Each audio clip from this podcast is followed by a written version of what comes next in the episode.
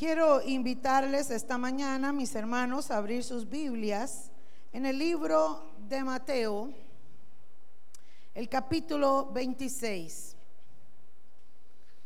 Y mientras usted lo busca, quiero contarle, eh, hace un tiempo atrás, hace algún, unos años, viajé con Albita, mi hija, a los Estados Unidos y estuve en esta época, más o menos fue una fecha de abril. Y recuerdo que nos fuimos a caminar ahí en el vecindario donde vive mi hermana y mm, empecé a ver una decoración muy linda en las casas del vecindario y habían conejos y habían huevos pintados de colores y me llamó mucho la atención. Me di cuenta que para esta época en Estados Unidos celebran la Pascua, pero la celebran con conejos pintados y con huevitos y con canastas y hacen una serie de eventos muy bonitos.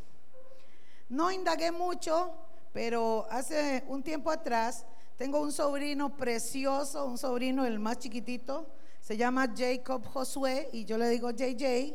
Y entonces me mandan un video mi hermana y lo veo donde un helicóptero pasa sobre una plaza y tira un montón de confites y chocolates y huevitos. Y los niños se vuelven locos porque están esperando a que, imagínense, desde un helicóptero, ¿verdad?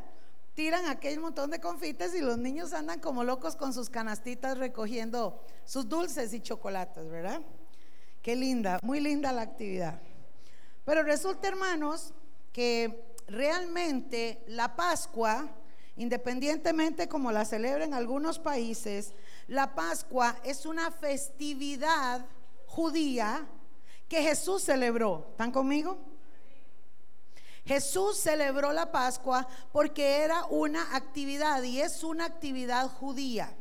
De hecho, hermanos, entre el 17, me parece, y 21 de este mes, el día que cumple dos personas por aquí que conozco, el 21, ¿verdad?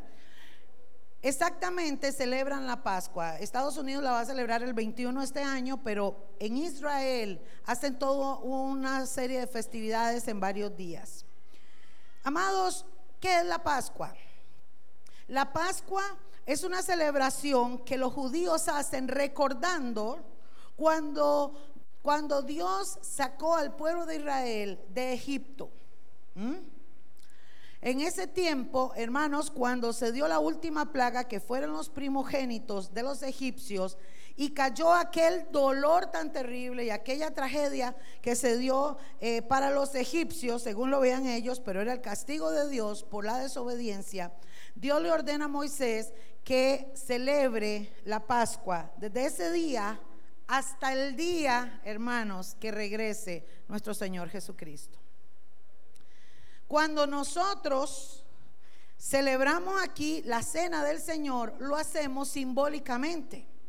Realmente la cena Jesús la celebró allá y la Pascua que Jesús celebró, la última Pascua, fue precisamente una cena.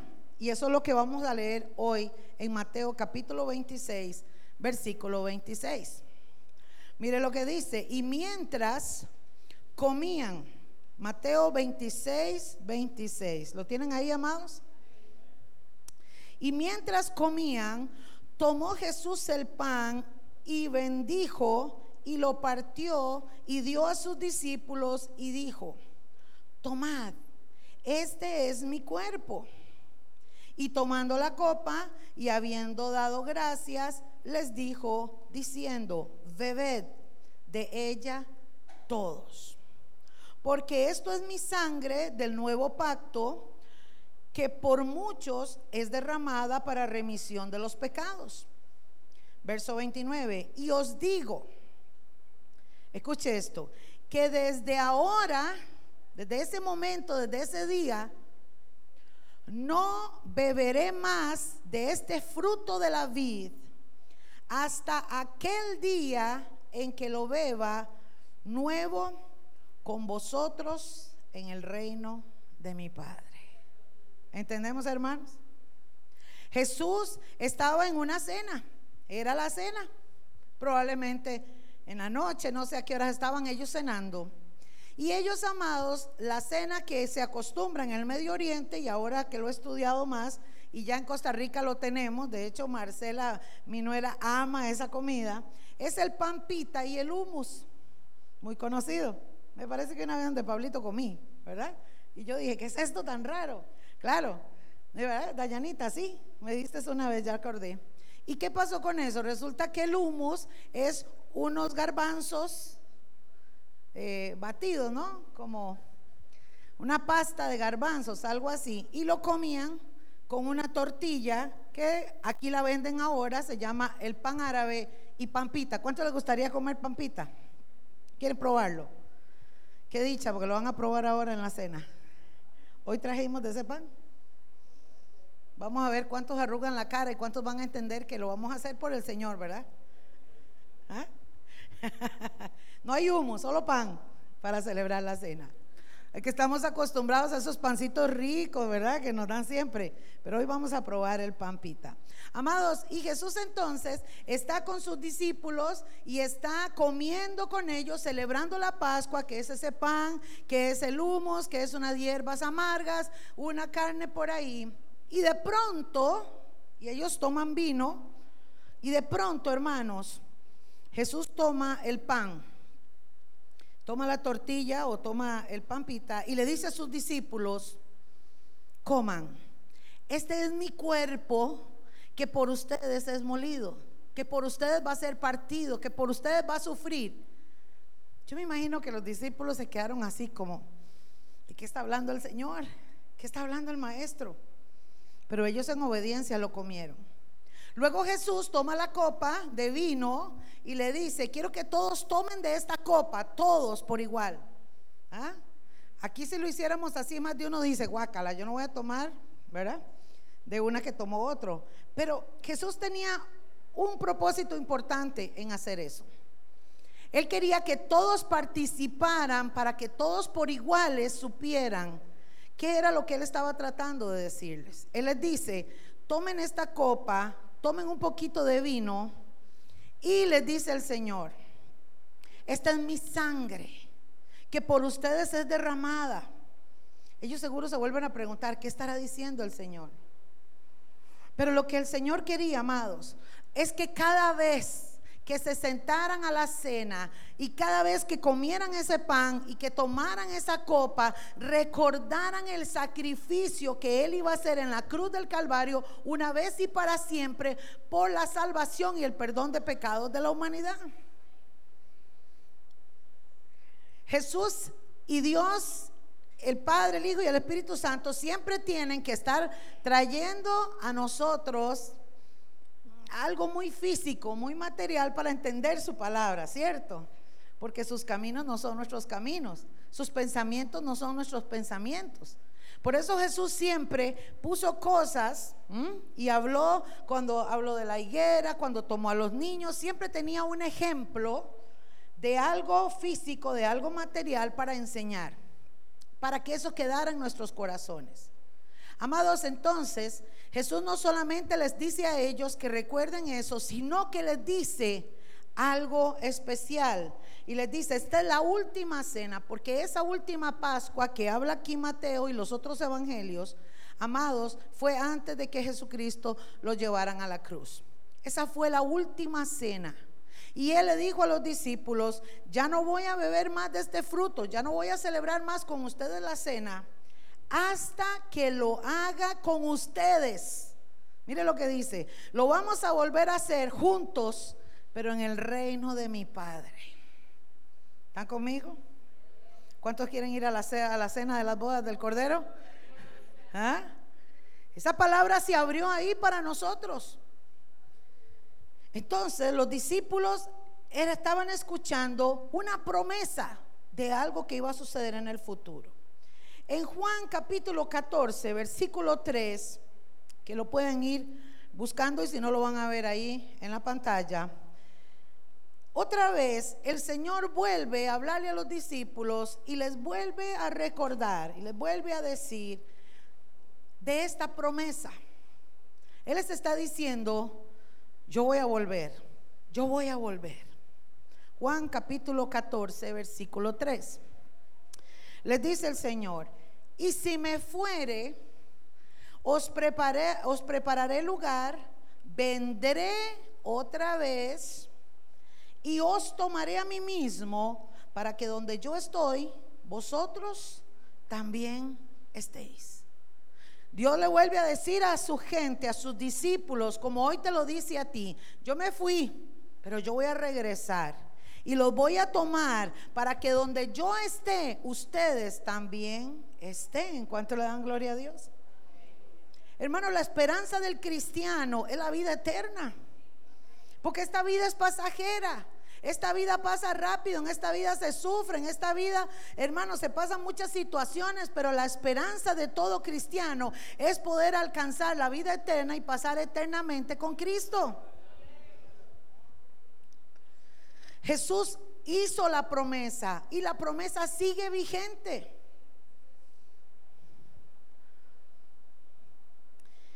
Y cuando Jesús había muerto, resucitado, y se va a despedirse de sus discípulos, vuelve de nuevo en Hechos capítulo 1, que lo vamos a ver hoy toda la palabra. Hechos capítulo 1, versículo 10. Los discípulos llevaban en su corazón las veces que Jesús les habló, la cena va a ser después con Él en el cielo. Él dice que va a ir a preparar un lugar para nosotros, va a venir, nos va a recoger, porque cuando Jesús dijo que los tomará a sí mismo, cuando Él dice, os tomaré a mí mismo, es que hermanos, nosotros pertenecemos al cuerpo de Cristo, a la familia de Cristo. Somos la iglesia de Cristo, somos de Él. Por eso Él dice, me tomaré a mí mismo, porque esto es mío. ¿Qué es suyo? Es la iglesia. ¿Cuál iglesia? Una iglesia limpia, una iglesia pura, una iglesia sin mancha, una iglesia que vive, mi hermano, para Cristo. Una iglesia que está despierta, una iglesia que está alerta. Y cuando estaban los discípulos con él, dice en el verso 10, hecho 1.10, y estando ellos con los ojos puestos en el cielo, estaba ya el Señor despidiéndose y empieza el Señor a subir, a volar en las nubes. ¿Ah? Qué lindo. Dice, y entre tanto que él se iba, He aquí se pusieron junto a ellos dos varones con vestiduras blancas. ¿Qué creen ustedes que eran? Ángeles, ¿verdad? Los cuales también les dijeron, mire lo que le dijeron a los discípulos, varones galileos, ¿por qué estáis mirando al cielo? Este mismo, ¿quién? ¿Quién es el que va a regresar? Jesús, este mismo Jesús que ha sido tomado de vosotros al cielo, así vendrá como le habéis visto ir al cielo. ¿Cuánto le dan gloria a Dios?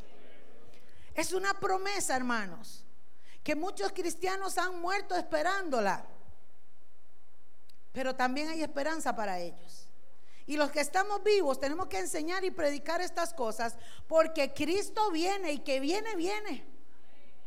Aunque muchos digan que no, aunque muchos no les guste oír de esto porque les da miedo, Cristo viene, amados. Los discípulos le habían preguntado al Señor, bueno Señor, pero ¿cuándo va a ser? ¿Cuándo va a venir usted? Era un misterio. Era un misterio que los discípulos, cuando escucharon al maestro, el maestro les dijo, bueno, van a ver algunas señales antes de mi venida. Y los discípulos entonces, amados, como lo dice Mateo capítulo 24, versículo 3.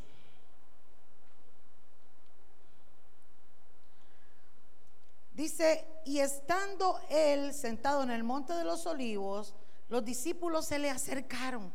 ¿eh? Aparte, lo llamaron aparte y le dijeron, maestro, venga acá. Dinos, por favor. Eh, estamos así como, como dando vuelta todo lo que nos has dicho, que vas a ir y que vas a volver, pero ¿cuándo? Entonces le dice, dinos, ¿cuándo serán estas cosas? ¿Y qué señal habrá de tu venida y del fin del siglo. En todo Mateo 24, hermanos, Marcos 13 y Lucas 21, como siempre les he comentado, y este es otro tema, hay muchas señales. Señales que Jesús dijo, cuando vean estas cosas, sabréis que el tiempo está cerca. Señales como fenómenos en el cielo, en el sol, en las estrellas, en el clima, eh, cosas que están pasando. Hoy los científicos, hermanos, más que nunca están hablando de todo esto.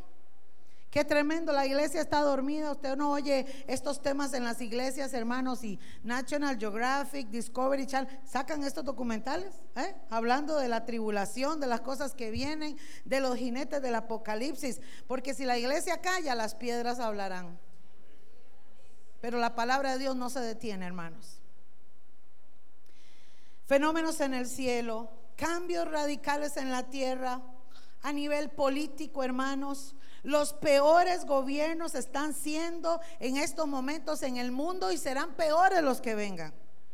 Porque tiene que formarse un nuevo orden mundial, camino al anticristo. La Biblia habla, hermanos, de esta nueva eh, tecnología. Dice, Daniel decía en el capítulo 12 que la ciencia se aumentará y cuando la ciencia aumenta, hermanos, muchos correrán de aquí para allá. Tiempos finales, hoy lo vivimos. La Biblia habla en este pasaje, Jesús le dijo a los discípulos, van a haber fenómenos, van a haber señales en el cielo, en la tierra va a haber persecución, va a haber hambres, van a haber enfermedades, van a haber muertes y violencia por todo lado, van a haber guerras, rumores de guerras, terremotos, erupciones volcánicas, el calentamiento de la tierra va a ser tremendo, lo estamos ya viviendo. Israel será establecida como nación, va a prosperar y va a ser una nación amenazada. Otra señal es la construcción del tercer templo de los judíos y, amados, dos cosas que señaló a la iglesia. La persecución a los cristianos y la apostasía. Este es un tema que no lo voy a tratar hoy, será otro mensaje, ya siempre estoy predicando de esto. Pero esto que les acabo de decir fue lo que Jesús le dijo a los discípulos. Cuando vean esto, esto y esto y esto, sepan que el fin está cerca. Y la iglesia, amados, nosotros estamos viendo lo que la palabra describe como principio de dolores. Ahí mismo en Mateo 24, el versículo 8, dice, y todo esto, ¿será qué? Principio de dolores. Iglesia de Dios, tenga presente que usted y yo ya vivimos, ya estamos en los dolores de parto. ¿Están preparados, iglesia? ¿Estamos preparados?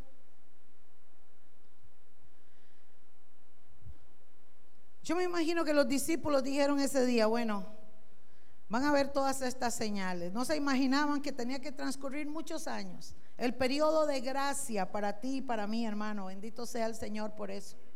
Gloria sea al Maestro, que por su misericordia estamos aquí y conocimos de su palabra.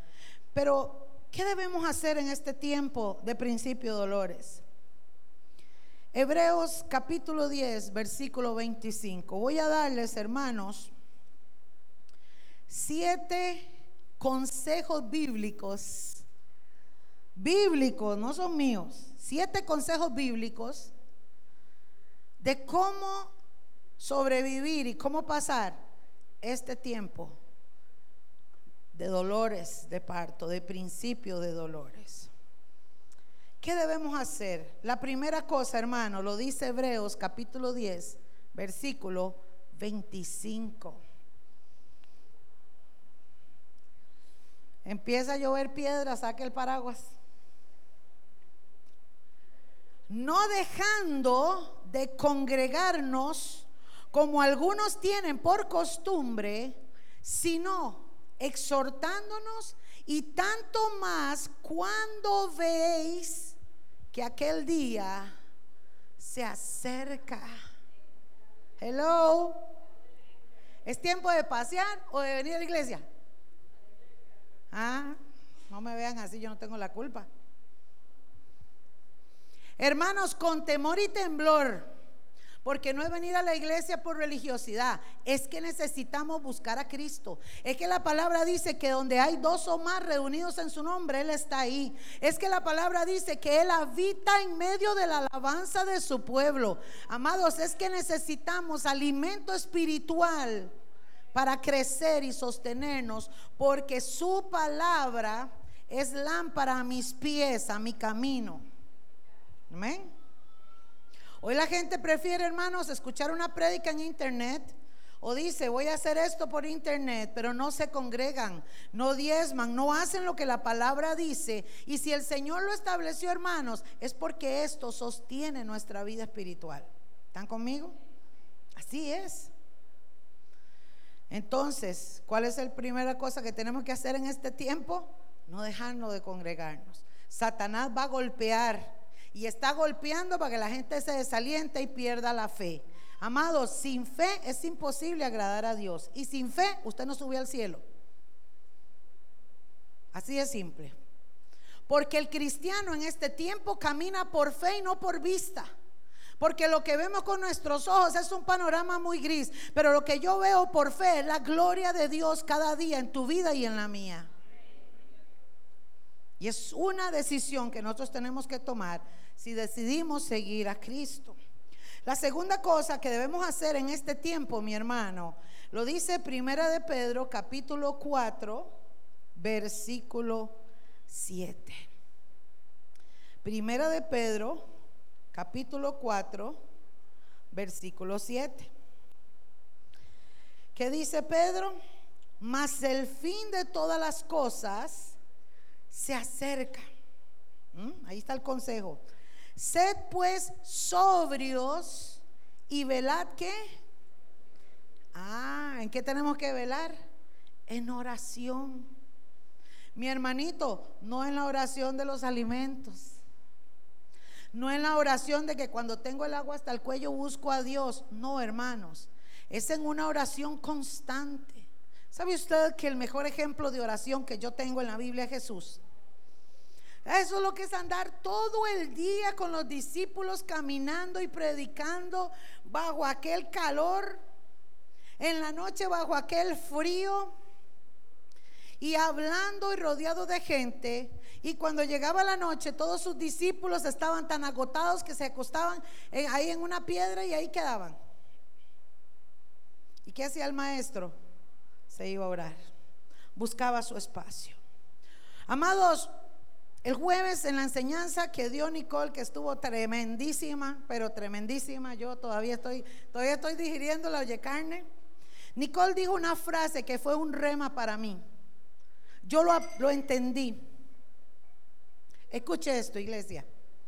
No se distraiga. Escuche esto. Nicole dijo esto. Hoy la gente está más preocupada por cuidarse de no pecar que por tener intimidad con el Espíritu Santo. ¿Están conmigo? Hoy los cristianos están más preocupados por no fallarle a Dios y no pecar que tener intimidad con el Espíritu Santo. Y lo que no saben, hermanos, es que cuando usted tiene intimidad con el Espíritu Santo, a usted le es muy fácil no pecar. Hello.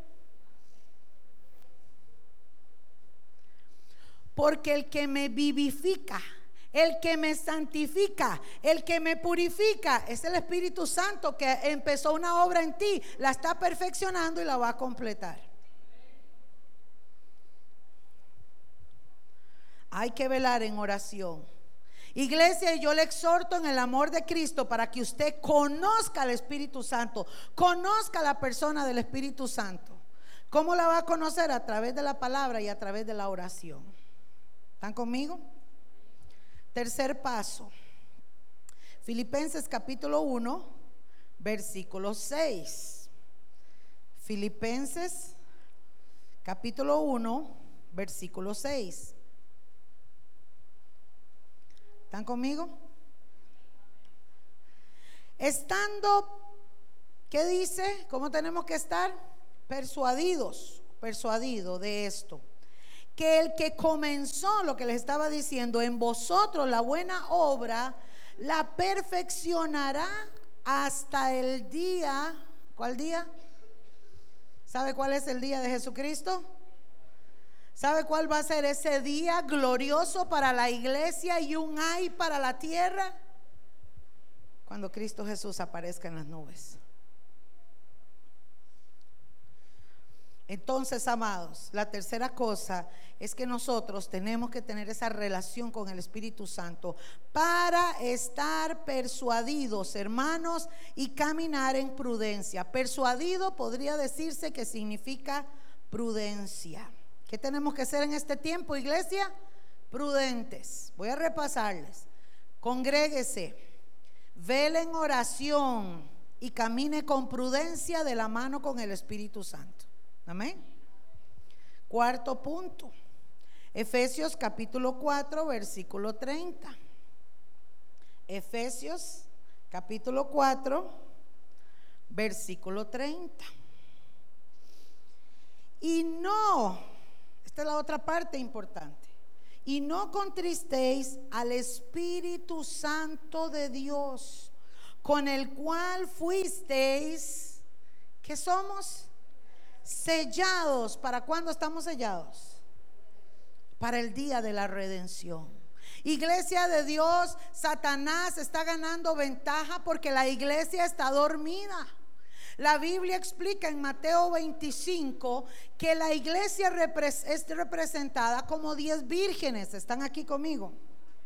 Las diez vírgenes son la iglesia, pero está dividida en cinco prudentes y cinco imprudentes en cinco sensatas y cinco insensatas. Vea que estábamos hablando de prudencia. La prudencia, hermanos, se dio en estas vírgenes, las que tenían su lámpara llena de aceite. La lámpara es nuestro cuerpo y el aceite es el Espíritu Santo. Cuando usted tiene al Espíritu Santo y el Espíritu de Dios maneja su vida, controla su vida y su relación es plena con la persona del Espíritu Santo, hermano. Su lámpara siempre está encendida. A usted no lo tumba la mala noticia. A usted no lo tumba el temor. A usted no lo tumba ningún demonio. Porque usted sabe quién está con usted. Las imprudentes son gente que se llama cristiana, pero no tienen una relación viva con el Espíritu Santo. Tienen lámparas, pero sus lámparas están apagadas. No existe el fuego del Espíritu Santo. ¿Están conmigo? La gente cree que el fuego del Espíritu Santo es hablar lenguas y moverse solamente. No, hermanos. Vea lo que dice la Biblia. El fuego del Espíritu Santo, hermanos, es lo que vivieron los apóstoles, que aún estando en la cárcel y siendo garroteados por predicar el Evangelio, salían gozosos diciendo, gloria a Dios, porque por causa de Cristo fui golpeado. No les importaba dar su vida por la palabra, por predicar el Evangelio, porque Evangelio significan buenas noticias. Por eso usted y yo somos llamados para llevar las buenas noticias. ¿Están conmigo, iglesia? No contristéis al Espíritu Santo de Dios porque fuimos sellados. Hermanos, el que va a hacer que tú vueles a las nubes, como lo hizo Jesús, ¿es quién? El Espíritu Santo.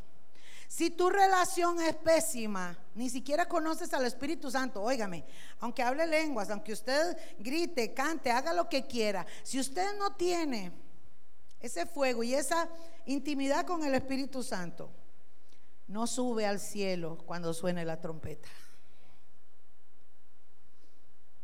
No contristéis al Espíritu Santo.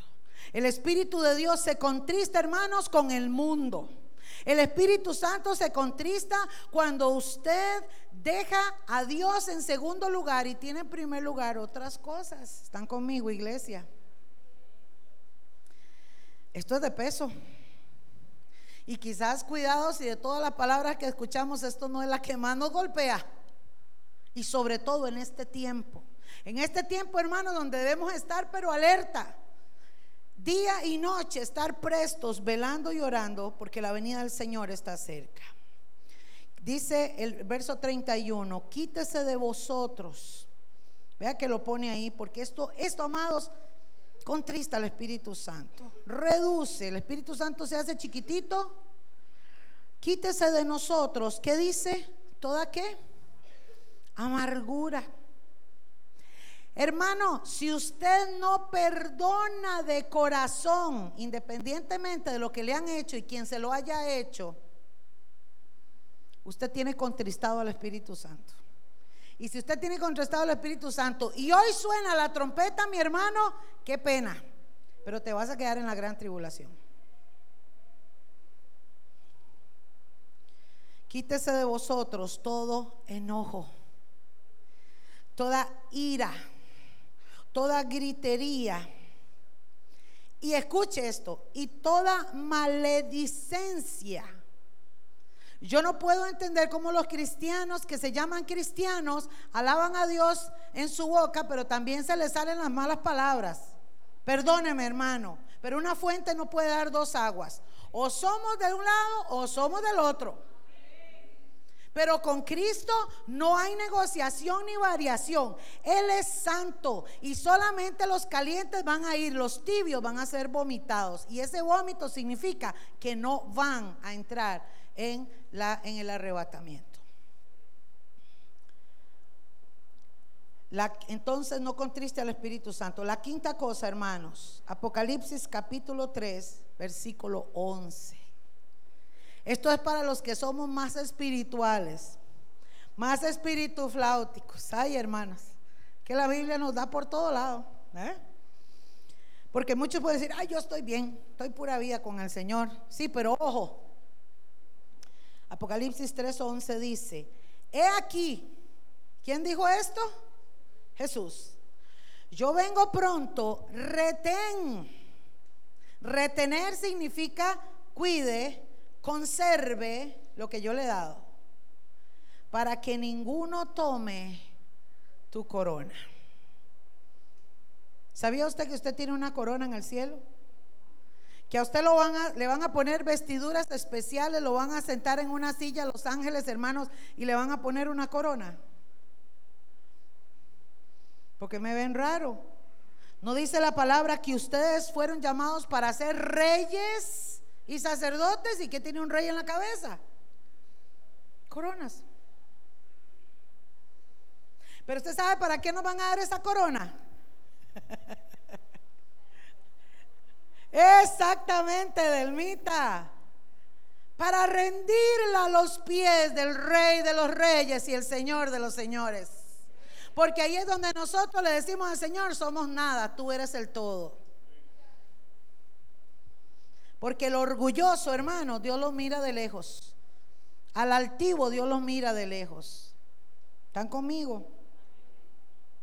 Cuide su premio, cuide su corona, porque el Señor viene pronto. El sexto paso, hermanos. Segunda de Timoteo capítulo 4, versículo 8. Segunda de Timoteo capítulo 4, versículo 8. ¿Lo tenemos ahí? Escuche esto también. Por lo demás, me está guardada, y aquí vuelve a repetir, un día vamos a predicarse las coronas, hermanos, esos premios. Hay como siete coronas, según la palabra, gloria a Dios, o siete significados. Por lo demás, me está guardada la corona de justicia la cual me dará el Señor juez justo en aquel día, y no solo a mí, está diciendo Pablo, sino a quienes, a quienes les van a dar esa corona, a los que aman qué, su venida. Entonces, iglesia, ¿por qué se asusta que recién ayer Repretel puso una noticia que los científicos están anonadados porque se dieron una serie de temblores a nivel centroamericano y esperan un tsunami y un terremoto que no lo habían visto, pero de pronto puede suceder. De hecho, pasó ahora en Ecuador. Hubo un terremoto y han habido como cinco o seis temblores, casi de seis. ¿Por qué nos asustamos, hermanos, cuando están programando y diciendo que el calentamiento global está trayendo sequía, está dañando cosechas. ¿Por qué nos asustamos cuando vemos lo que está aconteciendo? Si dice la palabra que los que aman la venida de Cristo deben estar gozosas, erguid vuestras cabezas porque vuestra redención está cerca. Entre más feo se ponga la cosa, más cerca estamos del Señor. ¿Cuánto le dan gloria a Dios? Es un motivo de gozo. No tenemos que temer a malas noticias, hermanos. Gózate. Cuando yo veo estas cosas, yo me gozo. Le digo, gracias Señor, porque ya vienes por tu pueblo. Santiago capítulo 5, versículo 8. Que es quizás lo que es más notable y por lo que orábamos ahora temprano. Santiago capítulo 5, versículo 8. Dice, tened también vosotros paciencia. Dígale que está a su lado, tenga paciencia. ¿Ah? Paciencia. Y afirmad vuestros corazones porque la venida del Señor se acerca. ¿Ah? Tenga paciencia, mi hermano, no pierda la fe, no pierda la esperanza. Afirme su corazón, afirme su fe, afirme su vida en Cristo. Y dice también Primera de Juan 2:28. Mire que fue el apóstol que escribió el Apocalipsis. ¿Qué dice Juan 2:28? Y ahora, hijitos, permaneced en él para que cuando se manifieste, ¿quién se va a manifestar? El Señor. Tengamos confianza. ¿Por qué será que, hágame una pausa, ¿por qué cree usted que Juan está diciendo esto? Ah? ¿Por qué la Biblia nos enseña estas cosas? Porque es lo que más estamos siendo golpeados, ¿cierto o no? ¿Verdad que sí? Permaneced en Él para que cuando se manifieste tengamos confianza para que en su venida no nos alejemos de Él avergonzados. Ay, ay, ay. Que la palabra es la palabra, ¿verdad? Tenga paciencia y permanezca en Cristo Jesús. Si usted no cuida su relación, usted con Dios, nadie lo va a hacer. ¿Están conmigo, iglesia? Conozca a Jesús, conozca al Espíritu Santo. El Espíritu de Dios no te va a abandonar, Él te va a guiar, pero es necesario, hermanos, que le des el primer lugar a Dios en toda tu casa, tu vida, tus decisiones, tus actitudes, todo. Déjeme decirle que cuando Dios está al frente de todo, todo te va a salir bien. Aunque camines en el valle de sombra, Él estará contigo. Aunque las cosas se pongan difíciles, vas a ver la gloria de Dios. Cumplí 50 años en estos días y quería pasar desapercibida, pero no pude. Y el día, me parece que el 9 de marzo, mis hijos, Marcela y Gun Israel, me llevaron a caminar allá, a conocer un lugar precioso que fue espectacular. Y fui amados y mm, yo amo las mariposas, tengo por ahí un testimonio que un día les voy a contar. Y estando allá, eh, entramos al mariposario y vi una mariposa morfo, esas azules. Y en ese momento, hermanos, eh, vi a una persona, una americana que andaba por ahí viendo y había eh, una mariposa morfo, pero estaba como que casi no se movía. Y entonces yo vengo y me quedo viéndola y, mm, y una de las que trabajaban ahí la tomó y se la puso a la mm, americana para que se tomara una foto. Entonces la mariposa le quedó aquí la mariposa abrió las alas y entonces tomó la foto. Y yo dije, ah, qué lindo. Estaba ahí comiendo frutas, varias mariposas, y ese contacto que tiene uno con ellas. Y amados, yo vengo y mm, se fueron, se fueron ellas y todo, y en eso llamo a Marcelita y le digo, venga, vea. Entonces Marce se viene a ver conmigo unas mariposas, y en ese momento yo sentí nada más eh, alguien apareció, pero no me dijo nada, no me habló, no me dijo nada.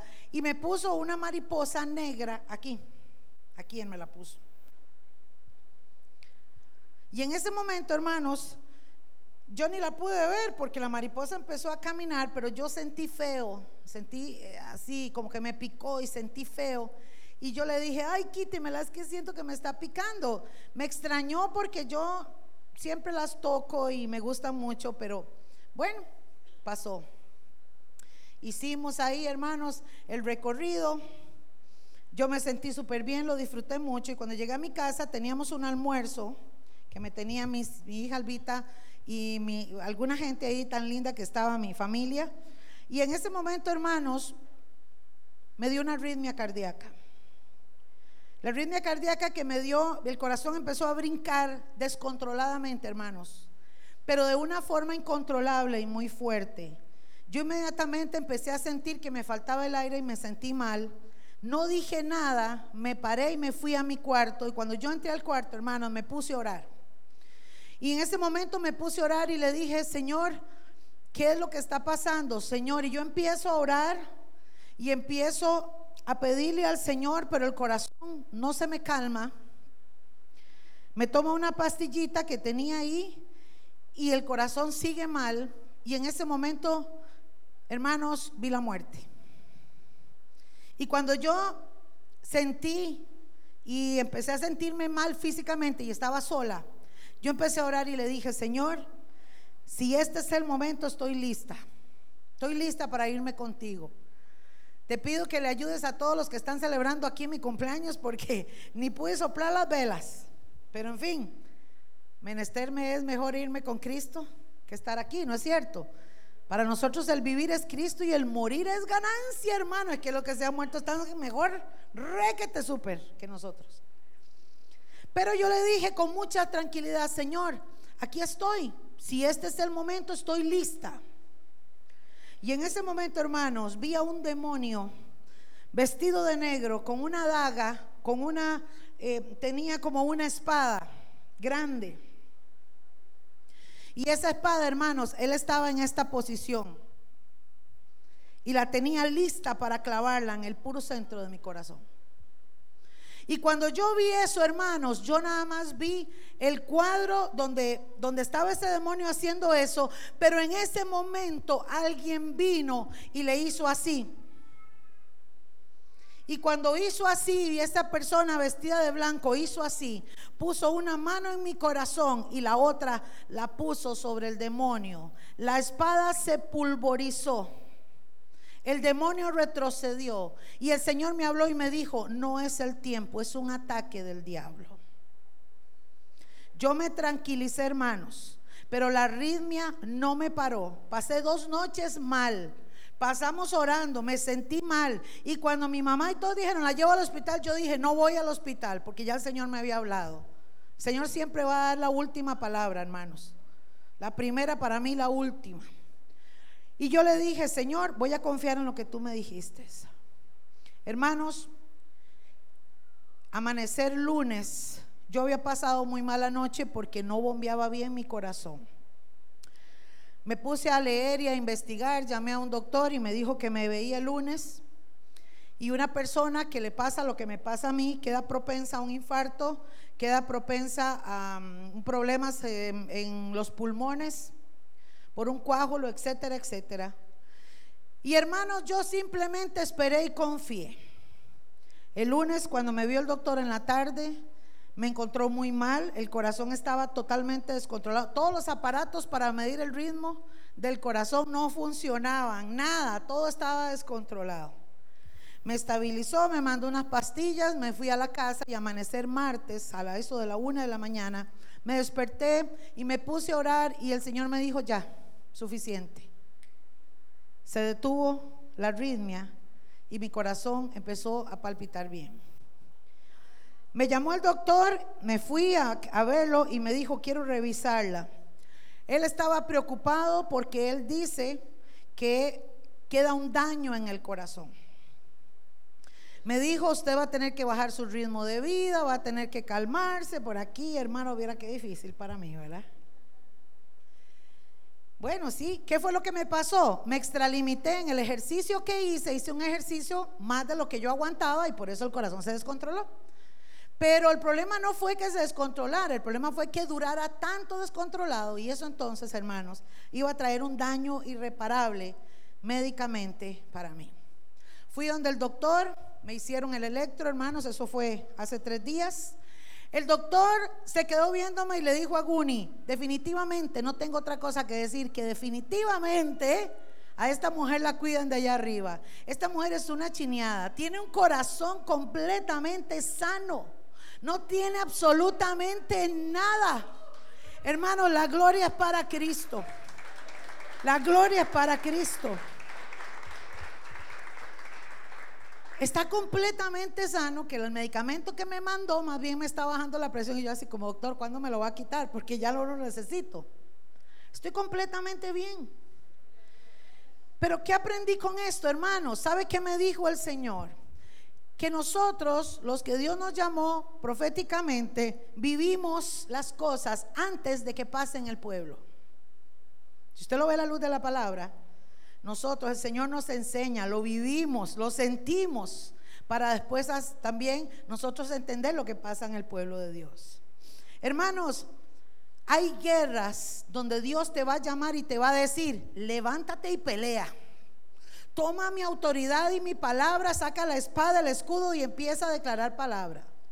Pero vienen guerras, escúcheme esto, vienen batallas a tu vida en la que el que va a pelear es Cristo Jesús. Son sus ejércitos, sus ángeles. Y vas a ver la gloria de Dios, hermano, porque cuando tú digas, yo no puedo más, el Señor va a venir a levantar bandera de victoria a favor tuyo.